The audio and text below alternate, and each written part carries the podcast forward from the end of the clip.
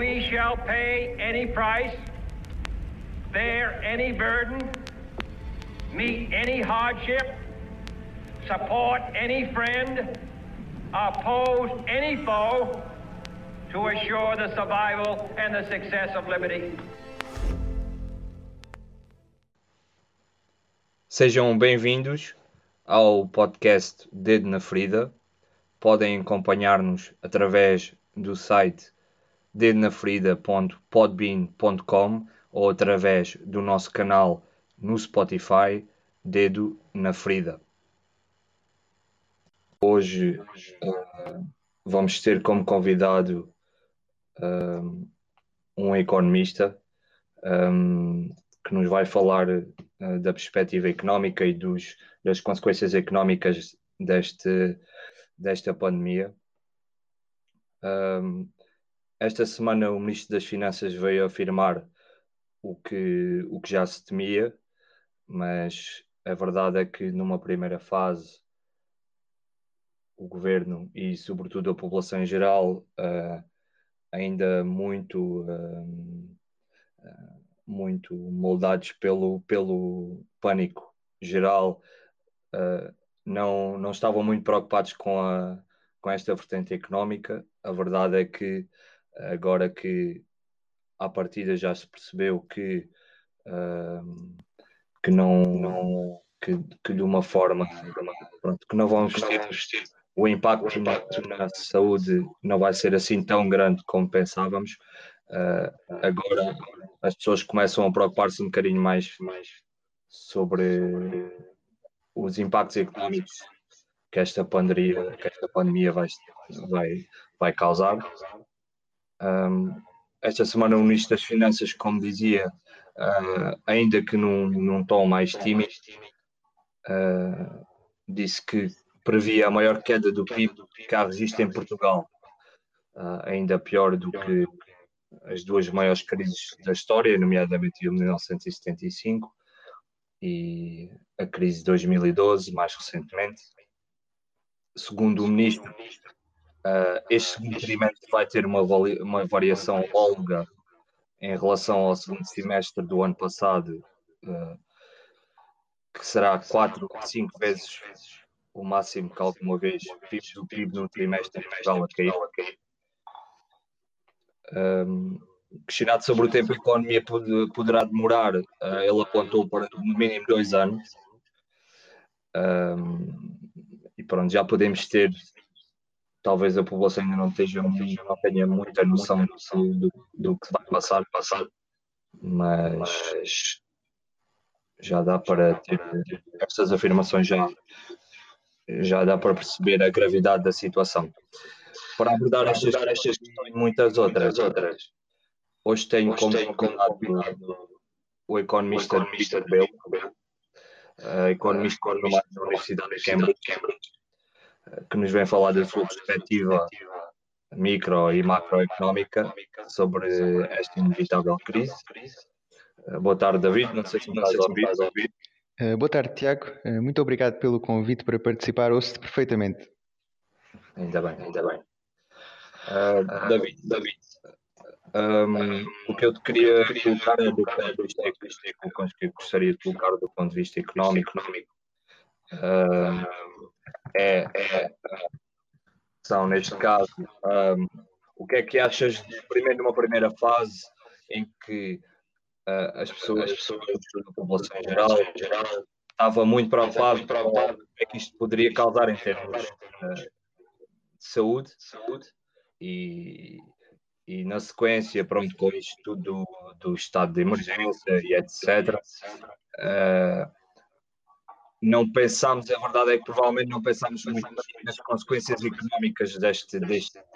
Muitas pessoas pensavam que era só fechar, era só fechar e, e pronto, em, em, prol, em, prol, em prol do, de evitar a transmissão do vírus, mas a nível económico as coisas não, não foram muito bem pensadas, ou será que foram? Fica essa a questão. Na tua perspectiva, e a primeira, a primeira pergunta que te coloco, David, é um, primeiro de uma forma mundial e mais específica de uma forma europeia. Uh, achas que os países uh, uh, atuaram de, em termos económicos, uh, atuaram de forma conformemente em relação ao perigo e, e mais especificamente em relação a, ao estado de emergência e ao confinamento. Como é que, como é, que é a tua perspectiva sobre, isto? Foram, foram, estas medidas foram bem adotadas, um bocadinho? Fala-nos um bocadinho sobre isso. Uh, é assim, quanto à, à, questão, não é se os países terão agido atempadamente, uh, eu diria que a resposta é não. Uh, não em duas vertentes principais.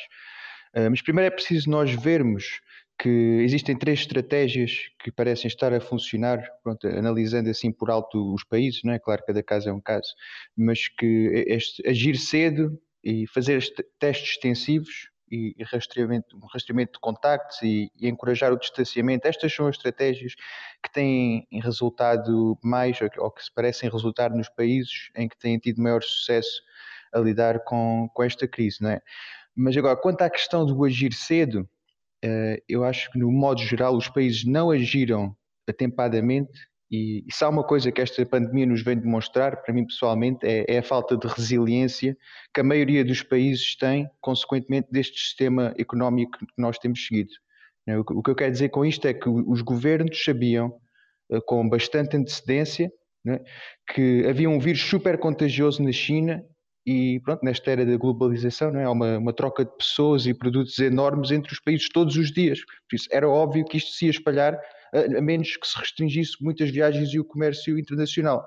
Mas porquê é que não se restringiu antes? Por causa da economia.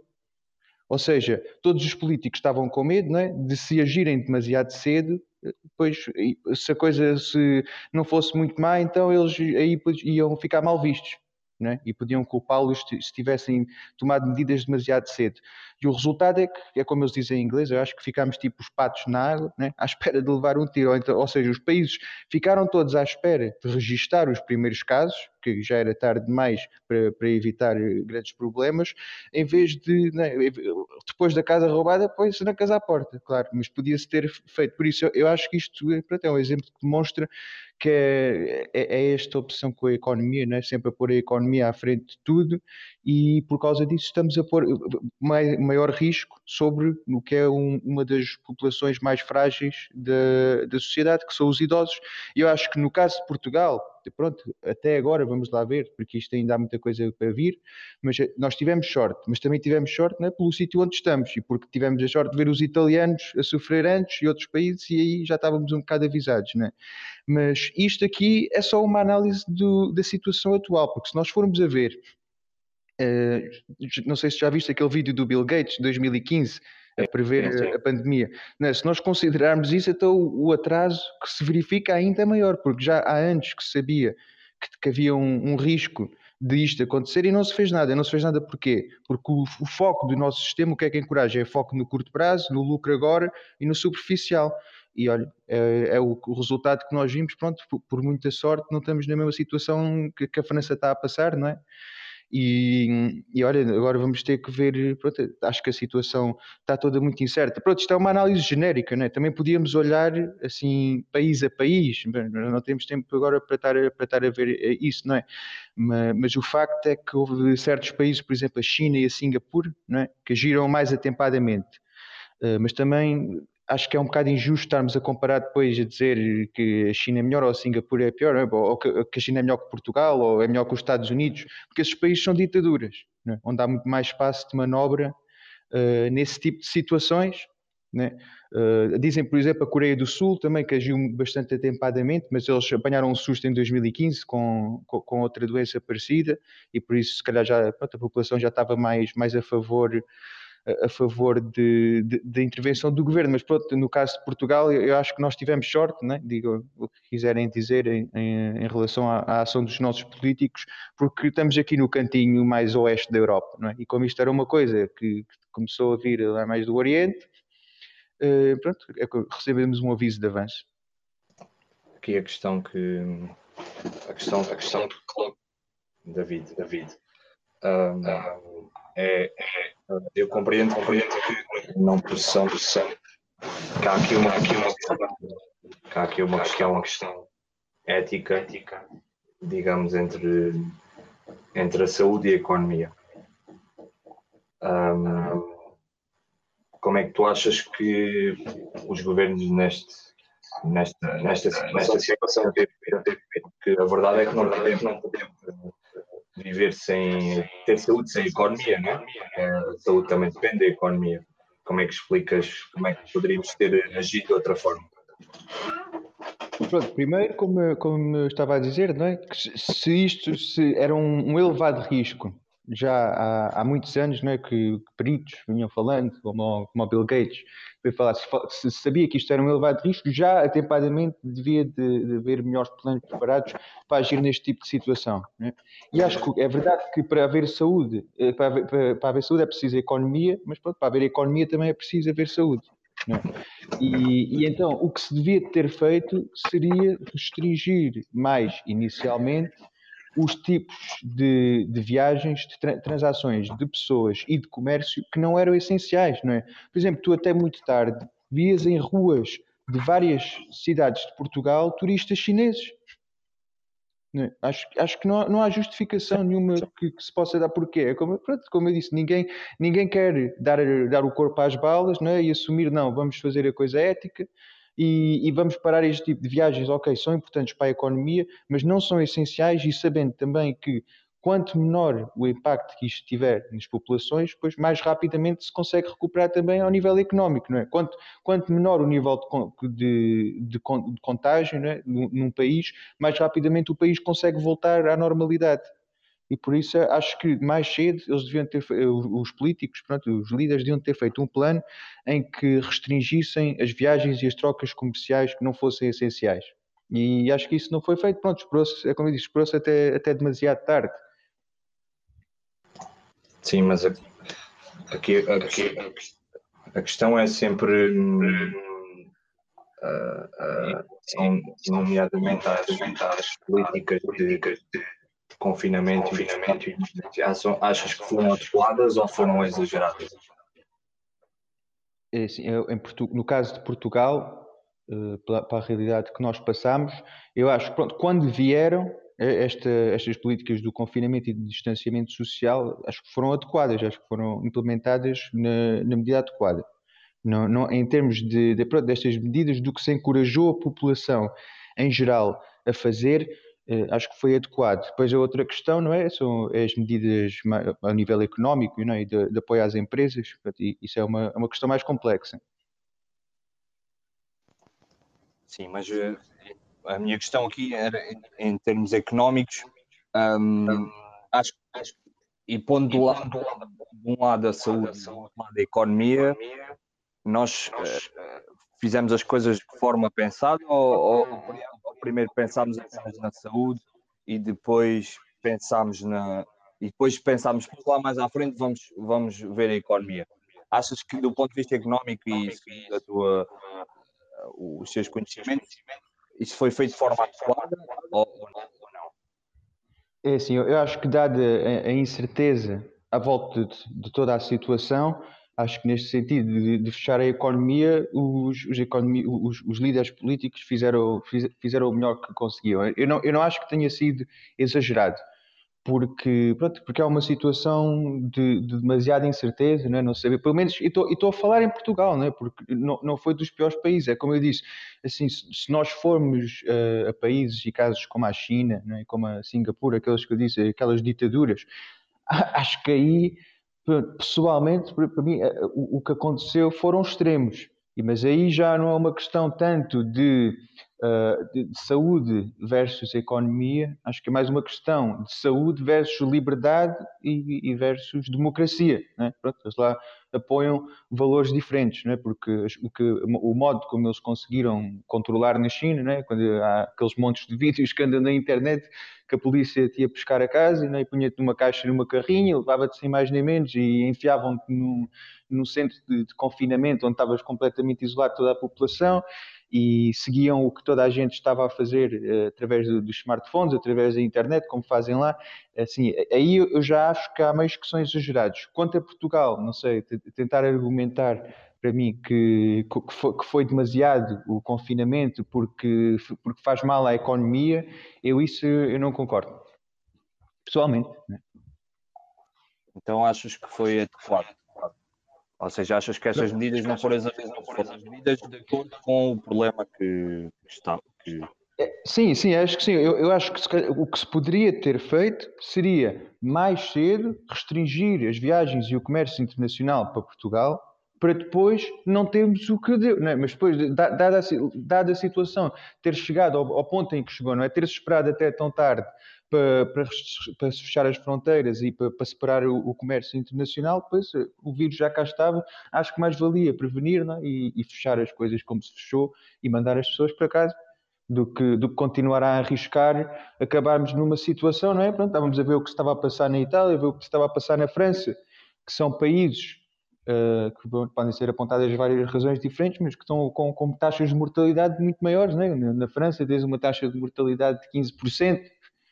Né? Pronto, eh, havia, acho que havia razão para, para se estar muito preocupado. Né? Mas é assim, eu acho interessante nós estarmos assim, a fazer este, este paralelo entre, entre a economia e, e a parte mais, mais ética e mais da saúde, né? que é, em termos de economia, se tu quiseres olhar estritamente, se calhar o melhor até, se quiseres olhar para os números, era não se fazer nada, porque o vírus vem e mata essencialmente uma parte da população que, economicamente falando, não é contributiva. Não é? Ou seja, a, a Espanha, tendo, uh, imagina, 15 mil uh, reformados que não, não, estão agora vivos, são 15 mil reformados que, se calhar, durante os próximos 10 ou 20 anos, não estarão a utilizar as suas pensões, não estarão a utilizar os serviços de saúde, é? E um, por exemplo, eu sei que na Inglaterra os números é que uma pessoa a partir dos 85 anos, cada ano gasta mais ao Serviço Nacional de Saúde inglês 7 mil libras do que comparado com uma pessoa de 60 anos, a pessoa média de 60 anos, ou seja, pessoas, a população muito idosa acaba por ser uh, uma população que, economicamente falando, custa muito ao Estado custa, e custa bastante dinheiro à economia, custa recursos que contribuíram no passado que não estão a contribuir agora. E por isso acho que quando se começa muito a fazer estes paralelos entre a saúde, a ética e a economia, acho que é perigoso, porque pode chegar assim a certos pontos de vista que são, para mim, completamente absurdos, né, do ponto de vista humano.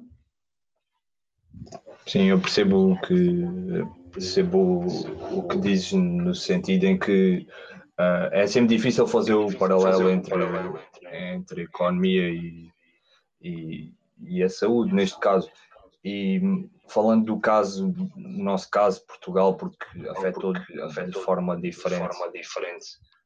Uh, pronto, diferentes países da Europa. A minha questão para ti era uh, o nosso, como eu tinha, como eu referi no, no início do, início do, do podcast.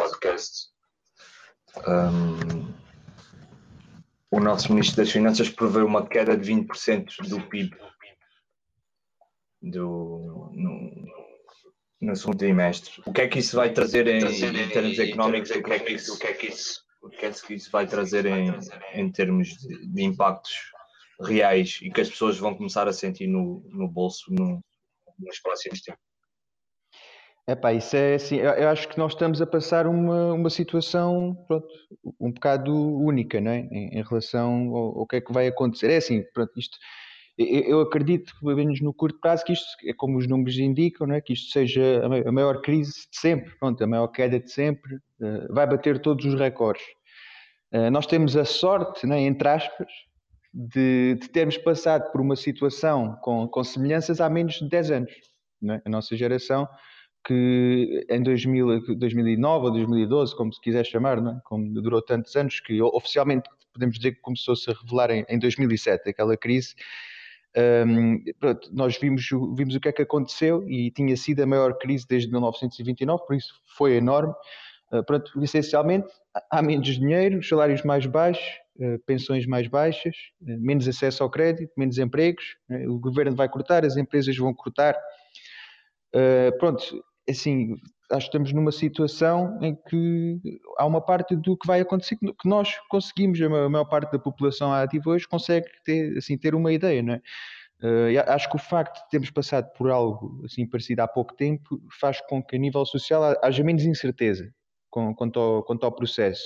E, outra coisa que também faz com que haja menos incerteza, e a incerteza é sempre essencial à economia, não é? porque o, investimento está muito ligado ao, nível de incerteza, é? e é, é, por isso que em países em desenvolvimento, assim, países mais pobres, tens muita dificuldade em atrair investidores, porque há, sempre altos níveis de incerteza por diferentes uh, razões. Há menos incerteza também por, porque neste caso nós temos, é, é um vírus, não é? Em, em 2009 ou, ou 2012 uh, instalou-se assim uma essa situação em que em 2007 começam a, a cair o sistema financeiro, né? começam a haver sintomas do sistema financeiro começar a cair e diferentes elementos foram ser afetados até nós chegarmos à, à crise de, das dívidas dos, dos governos, especialmente afetados na Europa. Uh, nesta situação, acho que não existe incerteza porque as pessoas percebem perfeitamente o que é que aconteceu. Né? A maior parte das pessoas ainda não sabem bem, se lhes perguntar, explicar o que é que aconteceu mesmo em 2009. Hoje é fácil, né? a economia caiu porque ficámos em casa. É a situação. Uh, agora, assim, os, acho que os efeitos económicos são, são assim mais fáceis de antever. Pronto, esta, esta ideia que, que vai da austeridade e de, de, em geral, haver menos produção e menos recursos mas acho que as consequências sociais são, são mais difíceis de, de nós prevermos. E porquê?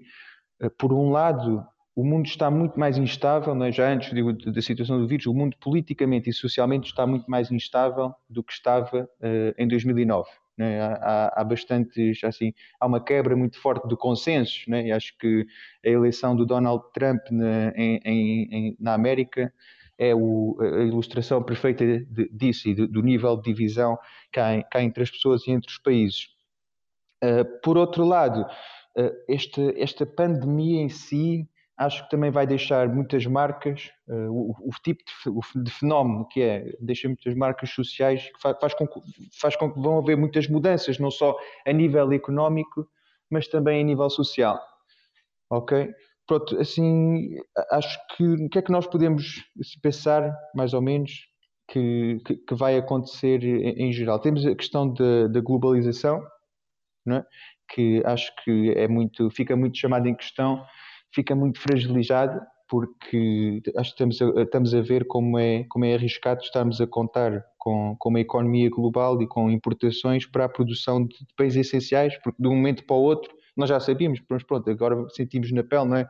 Como de um momento para outro os abastecimentos essenciais podem ser ameaçados, não é? De maneira que acho Sim, que sobretudo. Pode... David, desculpa só, estamos com um bocadinho de eco. Uh, peço só para que coloques os fones, não sei se tens fones, se não. Tenho, tenho. Tens fones, mas estou, estou com, estamos com um bocadinho de eco. Um, Deixa, desculpa-me só interromper-te e. Tudo bem, tudo bem. E colocar-te esta questão.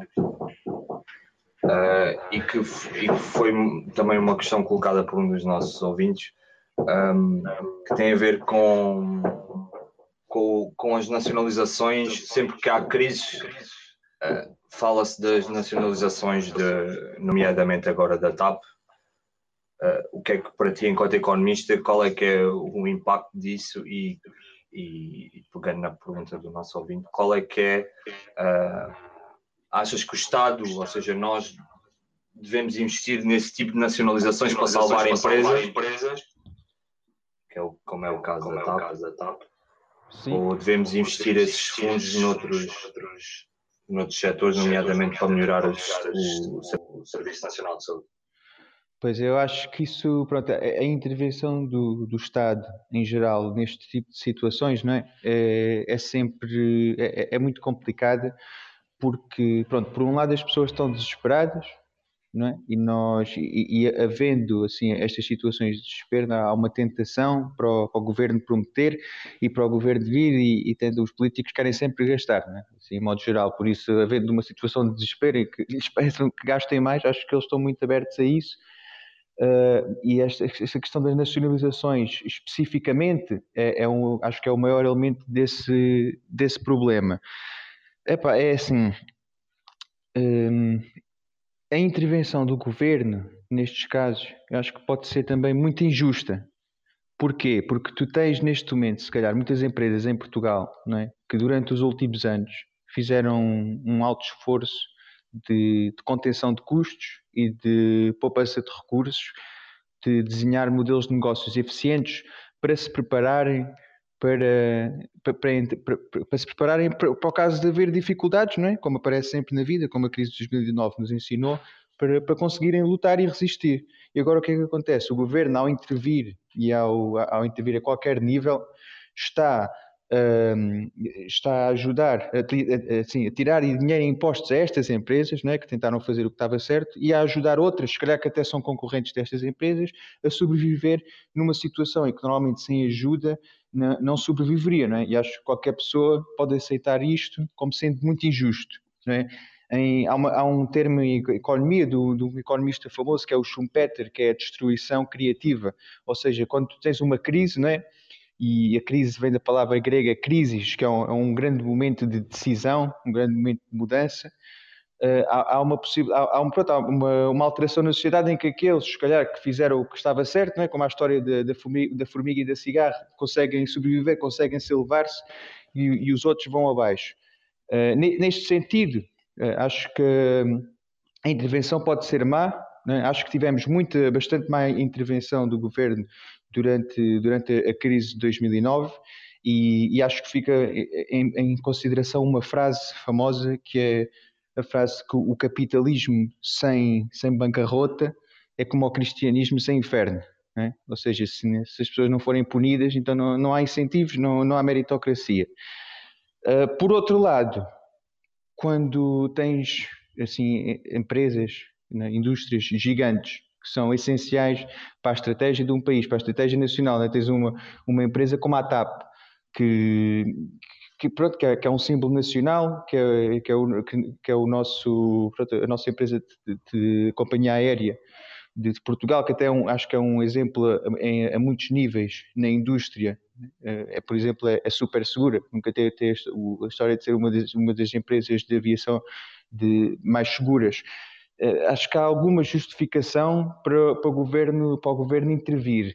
Agora, se deve ser nacionalização ou não, isso já não tenho assim informação para dar. Né? Eu acho que o que aconteceu em, em 2009 e que continua ainda a acontecer, esta situação em que eles ajudaram os bancos e outras instituições financeiras sem nacionalizar, ou seja, foram ao bolso dos contribuintes, endividaram as economias a fundo que temos agora um nível de dívida que nos dificulta muito lutarmos contra esta crise, né? e acho que muita gente esquece disso, que, que, o nível de dívida que nós temos vem de 2009, uma grande parte dele vem da ajuda que foi dada aos bancos, ou seja, nós estamos agora em, com dificuldades em lutar contra isto, por causa destes problemas que vêm de trás. Um, pronto, fazer isso, né? dar o dinheiro assim às, a empresas que são ineficientes e que, que não deviam de, de, existir ou não deviam de existir no modelo em que, que, que existem, acho que não, não, faz qualquer sentido. Agora, quando é um caso de, de empresas que, que, até são, pronto, que são eficazes no que fazem e que, dão um bom serviço à sociedade, mas e por, por, por uma, uma, razão em que é completamente impossível, não é? Pronto, está, fecharam, fecharam as viagens, fechou-se o tráfego aéreo, eles não conseguem operar aí acho que vale a pena a intervenção, mas não, não consigo argumentar se a nacionalização é a melhor maneira ou, ou se deve fazer outra coisa. A questão que eu gostaria de colocar, David, também é um, em relação às medidas, uh, eu pessoalmente tenho acompanhado muito uh, a forma como as pessoas, agora que, que estão muito preocupadas com a, a vertente económica desta crise, um, como é que tu vês de uma perspectiva económica, como é que tu vês os incentivos, nomeadamente uh, o layoff, e explicando um bocadinho o que é que é o layoff para as pessoas perceberem, e, e, a medida, e achas que as medidas uh, aplicadas às empresas uh, foram adequadas, foram suficientes, foram insuficientes? Por exemplo, há muitas pessoas que consideram que devíamos emprestar dinheiro a fundo perdido, nomeadamente às pequenas e médias empresas, porque na realidade o que estamos a fazer neste momento é uh, estamos a emprestar, mas para pagar daqui a 5, 6 meses. De que forma é que isso vai na realidade ajudar as pessoas? Nós, nós estaremos a empurrar o problema para o Epá, eu, acho que de certa, de certa maneira sim, é como eu estava a dizer há bocado, acho que os, nestas, os, os políticos gostam né, de, de, prometer coisas e de gastar dinheiro e muitas vezes não gastam, não gastam mais porque não podem. E, e acho que numa situação destas em que toda a precaução vai, é, é tirada pela janela fora, eles estão numa, os líderes estão numa, numa situação em que podem, podem prometer muito. É? Agora, pronto, contrair dívida é fácil. É? Agora, a questão é quem, quem, é que vai pagar por isso e como se vai pagar, como tu estás a dizer isso. Será que é realista que daqui a 5 ou 6 meses as empresas consigam pagar? Um, eu, não, eu, não, tenho a certeza. É assim, eu acho que a intervenção do governo, né, né, pelo que eu tenho visto, tem sido até eh, generosa, não é? em termos dos apoios que dão à maior parte das empresas. Claro, acho que isso varia um bocado pelo sítio de indústria em que se está. Acho que se arriscam a ser um, um bocado injustos para umas empresas, uma situação em que pagam os santos pelos pecadores. Uh, os, por exemplo, a situação de layoff em si e algumas outras medidas, acho que a maneira como estão a ser desenhadas também arriscam muito a que, a ser, a que sejam abusadas. Ou seja, no layoff, podes ter o layoff total, em que uma empresa eh, diz ao trabalhador que o trabalhador já não, não, não vai ficar sem trabalhar horas nenhumas, e nesse caso eh, há uma comparticipação do governo e da empresa que continuam a dar um certo rendimento, não sei exatamente as percentagens, ao, ao trabalhador, é? legalmente. E depois tens outro tipo de layoff parcial, em que a pessoa trabalha menos horas e proporcionalmente recebe menos, e uma vez mais eh, a empresa paga uma parte e o Estado paga a outra. Uh, ou seja, uma empresa que, que, acho que a empresa tem sempre, vai ter sempre um incentivo, não é, para pôr a pessoa em, em layoff, mesmo que a empresa se conseguisse aguentar, para que é que vai estar a fazer o esforço se consegue pôr, pôr a conta, pôr o governo a pagar uma parte da conta, né? Muito facilmente tens a situação em que a pessoa fica, a empresa diz à pessoa para ficar em layoff e a pessoa continua a trabalhar efetivamente, né? e tens o governo a, a contribuir.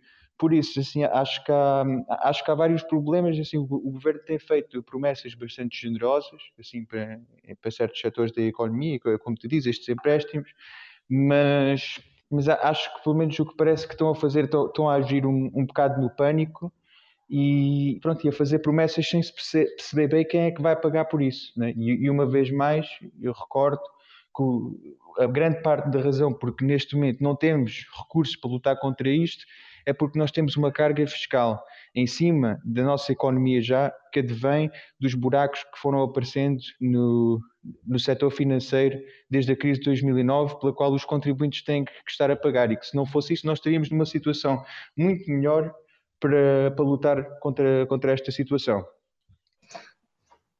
Um,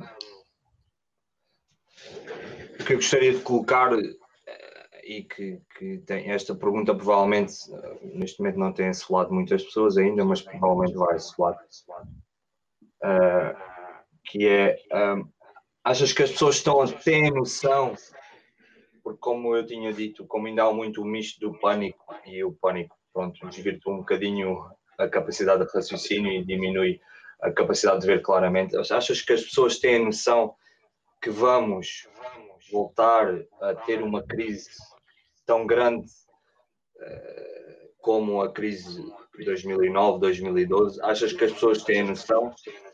E, há, e, ou achas que é um exagero? Não, eu, eu acho que a crise provavelmente em, em, em, vários critérios vai ser pior, não é? Uh, se as pessoas têm noção ou não.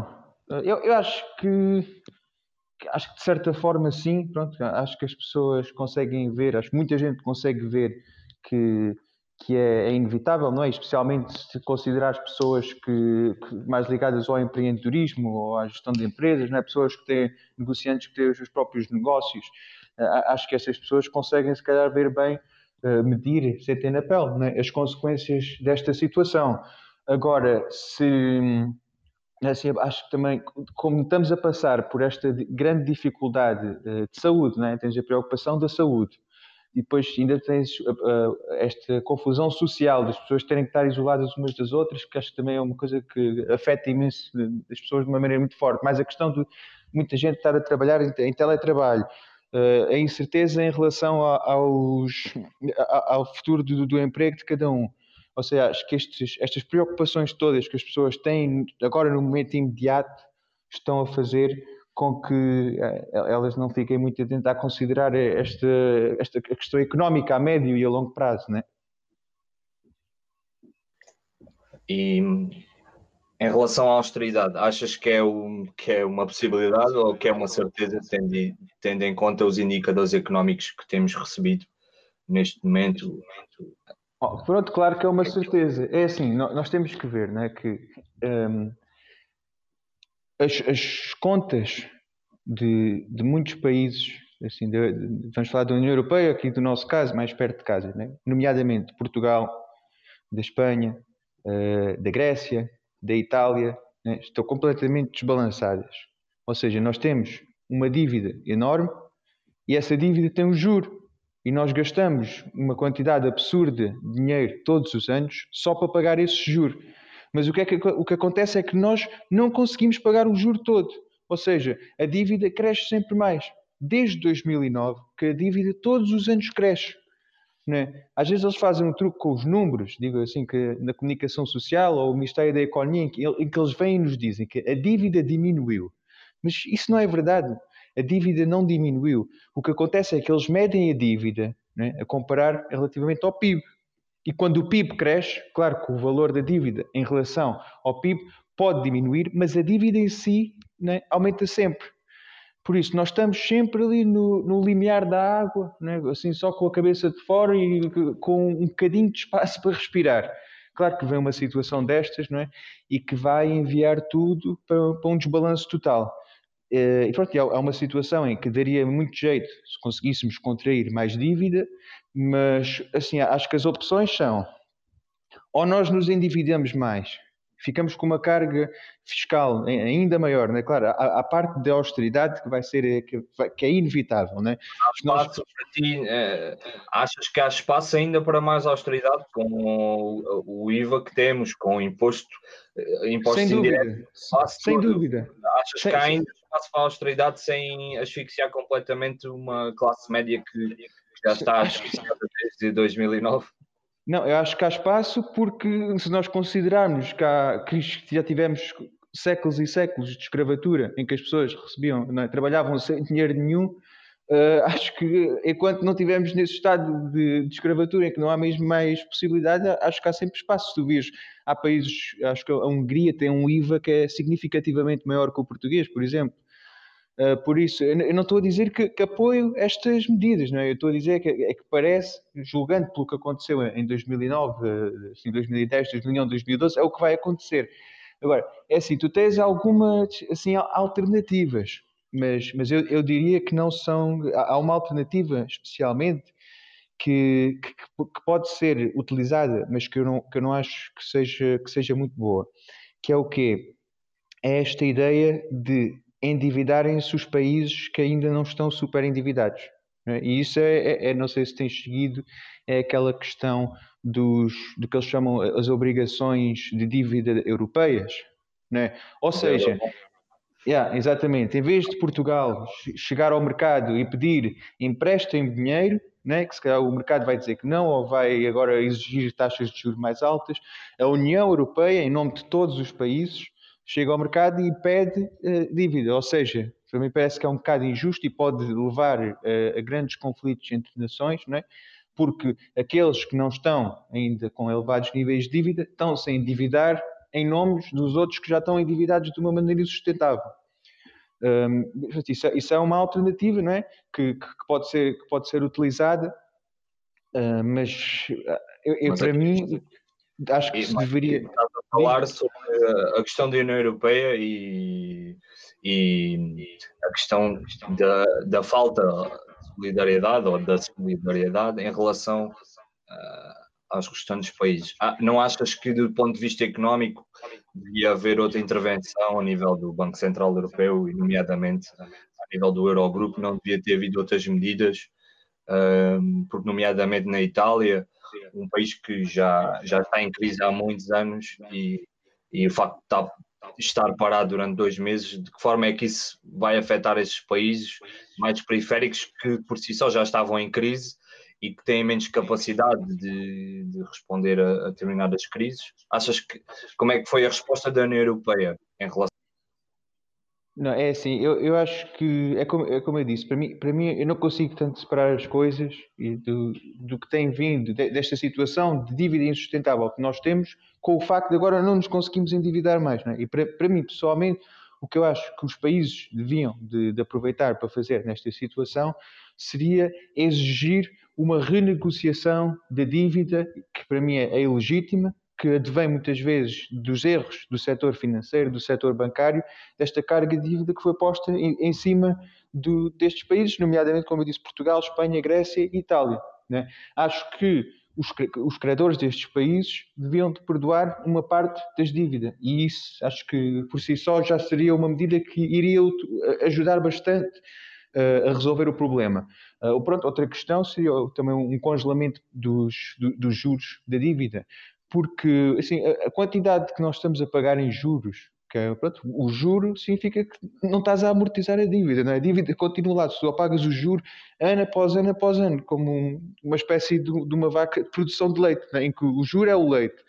Eh, eu lembro-me da última vez que verifiquei, Portugal pagava em juros aproximadamente o mesmo valor que paga uh, aos, a metade dos funcionários públicos. Ou seja, se tu considerares os, os salários de todos os funcionários públicos em Portugal, né? Uh, os polícias, o, os professores, uh, toda a administração pública, né? se somares este valor todo de salários e dividires ao meio, essa metade é equivalente ao valor que nós pagamos em juro.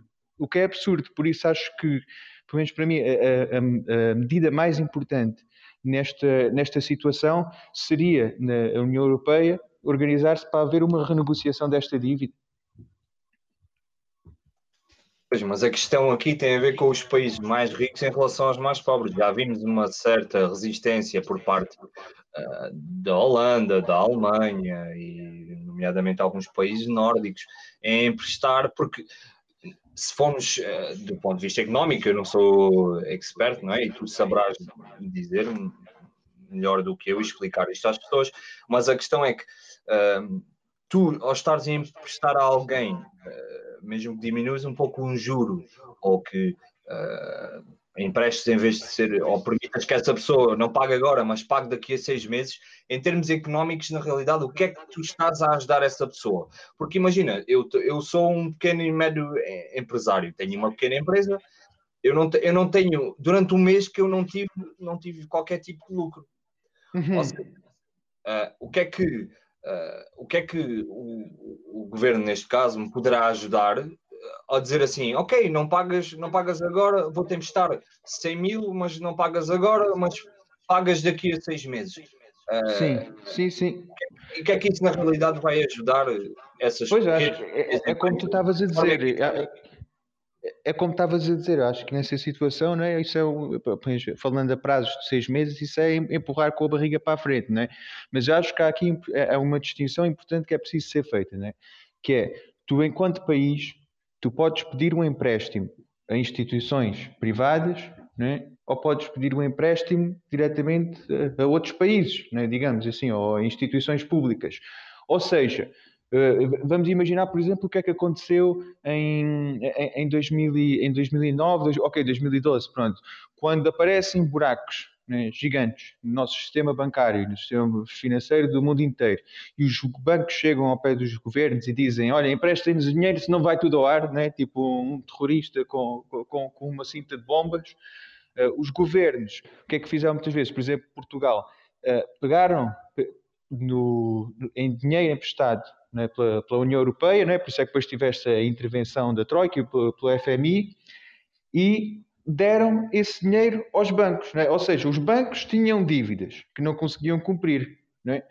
Uh, o governo português contraiu uma dívida junto de, de outros governos e, e, pagou e deu o dinheiro aos bancos. E então, ficou, em vez dos bancos terem uma dívida que não conseguiam cumprir, o governo português ficou com uma dívida que não consegue cumprir. Estás a ver? Uh, mas eu, e por isso aí eu, eu, acho que há duas questões que, que, temos que têm que ser abordadas, não é? Uma é as dívidas de, que, que nós conseguimos ou que, no, que nós contraímos é, em instituições privadas, não é? A outra é as dívidas que nós contraímos uh, em instituições públicas. E, e, neste caso, acho que, pronto, se, se fosse possível. Não, não sei exatamente como é que são os números, na, por exemplo, no caso português, quanto é que é instituições privadas, quanto é que é instituições públicas. Mas eu acho que as grandes instituições uh, privadas deveriam, agora, se houver essa possibilidade, não é, devia de se lhes exigir uma, uma renegociação dos, dos juros desta dívida, porque, porque acho que não se justifica. Sim, mas isso a questão da renegociação da dívida é uma questão que já, já foi colocada em cima da mesa várias vezes e que é complicado de. É, é uma questão sempre muito complicada de, de gerir. Uh, Faltam-nos mais ou menos 15 minutos de emissão. Agora, no fim, gostaria que, desse a tua opinião um, em relação a a austeridade, e, e, é isso que preocupa mais, mais as pessoas, uh, e, a, e, a, questão entre a austeridade, a austeridade. e o facto de, uh, fazendo um paradoxo com a questão da, da saúde, um, achas que um, seria sustentável manter mais, uh, mais um mês ou mais 15 minutos em termos económicos um, esta, esta situação? porque pegando nos dados, eh, Portugal perde por, por, por dia de, de, estado, de estado de emergência e de confinamento à volta de 7 mil milhões de, euros, se não me engano. Um, como é que os países podem, como é que um país, como tu dizias, um país que já de si cronicamente endividado e com uma dívida pública gigante, como é que um país pode recuperar de uma, de uma questão desta, nomeadamente o nosso Ministro das, das Finanças diz que dois anos, que seriam, daqui a dois anos, é que poderíamos voltar aos níveis de 2019. Achas que isso é possível ou eles simplesmente sabem que isto, o governo sabe que isto está muito, é muito pior, as previsões são muito piores do que, do que na realidade as Sim. coisas vão Pois, eu, eu, eu, acho que eu acho que eu não tenho a certeza, não, é? não sei realmente o, que é que, o que, é as informações que, que, que, ministros e primeiro-ministros e as instituições públicas têm. É?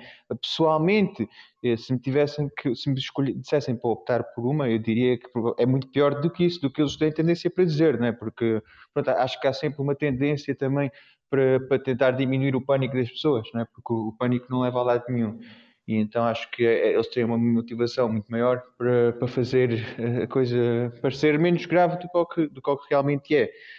Um, é. é. como eu disse, assim, por, por um lado, podes dizer, ó, como é um vírus, né? desaparecendo um vírus, a coisa volta ao normal. Uh, mas não, porque nós temos a, a, economia global não é? hoje super complexa e por isso pode haver toda uma linha de consequências deste estado de emergência que nós, que nós estamos a passar, não é? Que, que, nós não conseguimos antever, né? e que, e, e que pode vir a gerar, gerar grandes problemas. Uh, por exemplo, até no, no caso de, dos conflitos entre países, né? este comércio internacional que nós temos. Uh, este, estás a ver este jogo de culpas né? que, que os países estão a fazer uns contra os outros, em que uns dizem que, que, a China devia ter sido mais responsável. Por exemplo, a China também que reveu o número de mortes há, há poucos dias, né? em Wuhan, em 50%, por isso dá, é, acho que é um daqueles casos em que mostra a tendência dos, dos políticos e dos dirigentes para, para, sub, pronto, para, para subvalorizarem ou darem valores que não, que não deem tanto pânico às pessoas. Mas pronto, este jogo de culpas vai dar no quê? Não é? Vai dar em mais conflito económico do que já estávamos a ter antes? Uh, vai dar até em conflito armado? Não é? Quem, quem é que sabe o, o que é que vem daqui? Eh, eu diria que de, momento, pronto, a maior parte das pessoas não, não sabe, nós, nós não sabemos realmente. Qual é, que, qual é que achas que é um dos nossos ouvintes que nos coloca essa questão, e acho que é a questão que todas as pessoas colocam, qual é que é, não há uma fórmula mágica, mas do ponto de vista económico, eh, de forma mais resumida, qual é que é a tua opinião sobre, sobre como é que devemos atuar como é que devemos atuar em termos de, de económicos perante esta mais que previsível uh, uh, grave, muito, muito, muito grave crise? Como é que nós, um conjunto de medidas que deveríamos, que deveríamos tomar Pensar mais, como muitas pessoas dizem, fechar um bocadinho mais a economia para nós próprios seria uma das, uma das soluções. Uhum. Uh, mas, mas, estás a dizer, mas, mas, estás a dizer ao nível de, de assim, da sociedade ou ao, ao nível individual das pessoas? Individual, as pessoas não podem fazer grande coisa, não é? Ah, não sei, acho que sim, não, acho que. Então, mas a nível individual, como é que poderíamos, que é que poderíamos fazer para, participar, para diminuir? Como diz o nosso ministro, fazer férias em Portugal e, e incentivar a nossa. Sim, por exemplo, isso, é uma coisa que, que, que, pode ajudar, não é? Assim, que, que, a pessoa individualmente pode fazer, mas pronto, eu digo mesmo mais ao, ao nível de, das, das, escolhas que nós podemos fazer que fazem até um, um bem mais imediato, né? Uh, por exemplo, tu, houve durante esta crise, acho que pelo menos assim, houve vários de um, de um aumento da solidariedade entre as pessoas, né? Uh, e acho que antevendo que vamos todos passar por uma situação difícil, ou que já estamos a passar, mas é uma situação que vai continuar, é? Acho que pronto, ajudar os outros onde cada um puder, é? financeiramente ou, ou, ou, dedicando tempo a quem está a passar um mau momento. É? Acho que essas coisas são subvalorizadas e que podem ter um, um impacto imenso no que está à nossa volta. Não é? Por exemplo, a questão desta, do, dos mídias e das redes sociais que, que, parece que instalam uma onda de pânico na, na mente da pessoa nestas situações. Uh, acho que a pessoa abster-se disso também acho que também é, é, é muito importante né? apostar na saúde física também e olha por exemplo como tu estás a fazer este podcast né? em que acho que é um é, é um meio de, de, de, curiosidade, não só de curiosidade, mas de tentar intervir e partilhar informação sobre o que se está a passar. Né? Como eu disse há bocado, esta ideia da palavra crise vir, de, vir um bocado da ideia de, de, um momento de decisão. Né? Se é este um momento em que devemos ter que fazer eh, escolhas difíceis, acho que as pessoas devem tentar mais eh, informarem-se e intervirem para, para, haver uma maior probabilidade que, que, a decisão seja feita em prol de muitos. E, e em termos de em termos da União Europeia, que é que, como, é que, como é que deveriam ser aproveitados os fundos e em que setores é que para ti deveriam ser prioritários para, para investir esse, esse, esses, esses, fundos que provavelmente vamos receber. Sim, epa, eu, eu, acho que se, se deve fazer um, um apoio maior não é? Uh, aos setores que forem, que forem estratégicos, de importância estratégica para a sociedade uh, e setores que não, que, que, não estejam tão diretamente ligados à, à especulação. É? E também acho que se deve de, de, ter cuidado para não se encorajar uma, uma maior concentração de, de empresas, é? que, que, foi o que aconteceu em, em 2012, é? nomeadamente viu-se isso muito na finança, em que bancos que foram abaixo foram comprados por outros bancos, ou seja, uh, os bancos criaram uma crise e depois ainda se tornaram mais fortes. Uh, depois, acho que apostar em, em indústrias para, para o futuro, eh, nomeadamente na, na área de, das energias renováveis. Né? Acho que pode ter um impacto muito positivo para, nossa, para, as nossas economias, para a União Europeia, e depois apostar em indústrias que nos façam mais resilientes a estes, a estes movimentos. Ou seja, acho que eu, eu acho que o mundo, e a Europa em particular, que deveria de dar uma revisadela muito forte nestas nas, nas ideias injustas para mim que se têm perseguido em relação à, à globalização, não é? nesta, nesta economia global, estas ideias que se têm, que se têm seguido. E pronto, acho que, acho que a União Europeia devia fazer uma aposta forte na, na, produção local e haver mais produção dentro da União Europeia. Porque, por um lado, é mais resiliente em situações como estas, não é? em que tens a, a cadeia global ameaçada, nós não estamos tão dependentes dos outros. Uh, e por outro lado, acho que é mais justo, não é? porque há, há quantos anos é? nós, tu tens a indústria portuguesa e a indústria espanhola e toda a indústria da Europa que tem um certo, uh, um, um, certo número de. Diz? Que pagam, são pagos para não produzirem. É não, mas, não, mas tu, tu, não, tens isso, por, por um lado tens isso, né? tens o uso ineficiente de fundos, mas por outro lado também tens o facto de que se tu fores uma fábrica se tiveres uma fábrica em Portugal, né, tu tens todo um conjunto de legislação uh, e de mínimos obrigatórios de salários e de direitos dos trabalhadores que tu tens de cumprir e que se tu não cumprires, não podes vender em Portugal, nem podes operar aqui.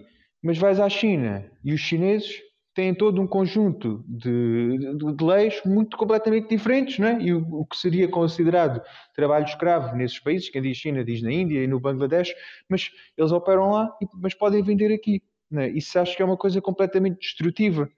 É? Acho que isso é uma, de, de, uma das grandes partes da razão, esta injustiça inerente que as pessoas sentem no sistema é? e que não tem nada a ver com, com, com subsídios nem com, com intervenção do, do Estado. Assim, neste caso, acho que são leis que fazem sentido, não é? que, assim, haver certos mínimos que garantam a dignidade dos trabalhadores faz sentido, mas depois, ok, se for a dignidade dos outros não faz mal e por isso nós vamos deixar as nossas economias locais serem arruinadas para os outros que não cumprem as mesmas regras poderem operar aqui. Acho que não, não faz sentido nenhum, mas o, o mesmo que se passa com, com esta, isto em relação à circulação de, de bens, tu tens em, em, relação à circulação das pessoas, não é?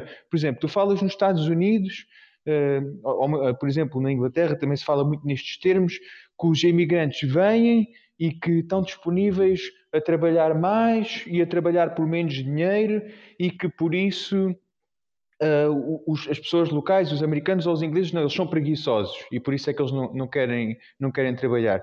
Mas eu acho que isso é uma comparação muito injusta, porque um mexicano, né, imagina, imagina duas famílias equivalentes. Tens um mexicano com uma mulher e com um filho que vivem no México e ele emigra para os Estados Unidos. E tens um americano que vive nos Estados Unidos com uma mulher e com um filho que ele tem que ajudar a sustentar. Claro que a pessoa mexicana né, tem muito melhores condições para cobrar um salário mais baixo, né? porque consegue enviar, se calhar, consegue receber metade do que o americano recebe e dar uma ótima vida aos, à, à família dele que está no México. Estás a ver? Então, tu tens estas questões que, que são completamente injustas. Né? Tu, assim, imagina se, se, tu emigrasses para os Estados Unidos, né? se calhar facilmente chegas lá e consegues ganhar 3 mil dólares por mês. Né? Que para uma família nos Estados Unidos não é muito, mas se tu tiveres uma família em Portugal é um balúrdio. E depois vão dizer, ah, não, o, o português é, é, trabalhador e o americano é, é, é, é preguiçoso. Acho que há estas injustiças todas associadas ao mercado global uh, e coisas que as pessoas mais e mais conseguem ver que são mentiras que nos disseram, né? que disseram a globalização é que é e vai ser melhor para todos. Uh, que pronto, que as pessoas cada vez mais estão a ver que, que, não, que não fazem sentido e, e que é injusto. As pessoas revoltam-se, né? depois votam em líderes que estão, que se apresentam contra estas ideologias e, e, ainda os peritos ou os mídias ainda vêm e são capazes de dizer às pessoas não, as pessoas são xenófobas, é porque as pessoas são racistas. As pessoas votaram no, quando elegeram o Obama não eram racistas, mas passados uns anos afinal já são todos racistas e elegeram o Donald Trump. Né? Sim, eu percebo que... a tua perspectiva. Pronto, David, que, só para terminarmos, desculpa interromper-te, um, só para terminarmos, estamos mesmo no fim da emissão. Uh, esse, essa, essa discussão seria para uma próxima emissão. Só para terminar, uh, quais é que são os teus maiores medos enquanto, enquanto pessoa, enquanto economista, enquanto cidadão? Uh, quais é que são os teus maiores medos em relação a esta próxima crise que se vai, que, que, que se vai instalar e que se está a instalar e que será irreversível? de uma forma muito resumida, uh, como, é que, como é que tu prevês que sejam os próximos meses? Para termos uh, económicos, em termos das empresas, pequenas, médias empresas, porque nós já vimos, vimos a, a questão uh, toda, é que as grandes empresas, pronto, tiveram muitos problemas, mas os grandes problemas vão estar nas pequenas, médias empresas que não, que não que vão ter que fechar, porque não têm, mesmo com o layoff, que não, não vão conseguir subsistir. Quais é que são, assim, resumidamente, os seus maiores, eh, os seus maiores medos? Pronto, assim, eu, eu, pronto, eu vou dizer em termos económicos e sociais, para mim está, está tudo ligado, né? mas eu, pronto, tenho que ser resumido, vou-me resumir aos meus dois maiores medos. Uh, por um lado, o maior medo em termos de é, é, é a destruição da democracia e a destruição da privacidade. Né? Como eu já disse, estamos a ver mais e mais que os países que são ditaduras são muito mais eficazes a lutar contra uma pandemia. Né? E por isso acho que há, os, parece que os governos ocidentais têm neste momento um grande espaço de manobra para vir dizer às pessoas que temos que desistir da nossa privacidade e que temos que implementar os mesmos métodos de, de invasão da privacidade e de vigilância que eles têm na China, porque é a única maneira de nos salvarmos todos. Não é? E não tenho dúvidas que haverá entre, entre os grupos de poder né, e as empresas tecnológicas um grande interesse em fazer isto. Isso é, isso é um medo grande para mim. Uh, pronto, um, um receio. Uh, o outro receio é que ao nível económico, em vez disto, pronto, de haver aquela destruição criativa, como eu disse, e que esta crise seja uma possibilidade de, de, de, mandar fora o que não é assim tão bom e de reformar o que não está, que não está a funcionar e transformar no bem, não é? Que é as crises também são um momento de oportunidade, que aconteça exatamente ao contrário e que, que, que, as situações com, com empresas que são mais corruptas e que são mais predadoras e que, pronto, que, que agem da pior maneira saiam fortalecidas e com ajudas de, de governos igualmente corruptos e que as outras empresas, como tu estavas a dizer, nomeadamente as pequenas e médias empresas e as pessoas que já se encontram numa situação de menos poder ou numa situação mais vulnerável, acabem por perder e, mais uma vez, como vimos em 2012, que paguem pelos erros que os mais poderosos, digamos, fizeram. Muito obrigado, David. Acho obrigado, que esta conversa dava para muito mais, muito mais conversa, mas infelizmente não temos mais tempo. Um, gostaria de agradecer a tua participação. Muito acho obrigado, que abordámos os temas, uh, acho que abordámos diversos temas uh, e acho que foi um, uma conversa muito muito, muito criativa. Um, gostava de só de, para terminar, uh, colocar-te uma, uma pequena questão um, em termos económicos. Um, achas que, e que eu por acaso gostaria de colocar e que não se desse a oportunidade, foi em termos da, da especulação uh, em relação aos produtos, não só de primeira necessidade, mas das, das, em termos das máscaras, por exemplo, máscaras que têm um custo de produção de um cêntimo e são vendidas nas farmácias a 6,5€, etc. Achas que no futuro devia, o Estado devia ser mais interventivo nesse, nesse capítulo? Porque não faz sentido, sobretudo num estado de emergência, eh, haver essa especulação esses níveis de especulação tão grandes. Só para terminar, dá-me só a tua opinião. Ah, sim, nisso sim, acho que, que decididamente, não, acho, que, acho que ninguém ganha, é? acho que em geral uh, a especulação destrói valor, é?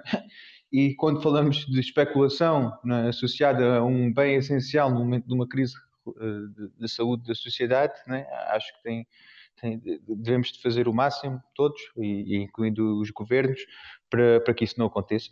Completamente de acordo. Ok, pronto, muito obrigado. Muito obrigado a todos os ouvintes, a todos os participantes. Uh, fiquem atentos à próxima emissão. Muito obrigado e uma boa tarde. Até à próxima. Boa tarde.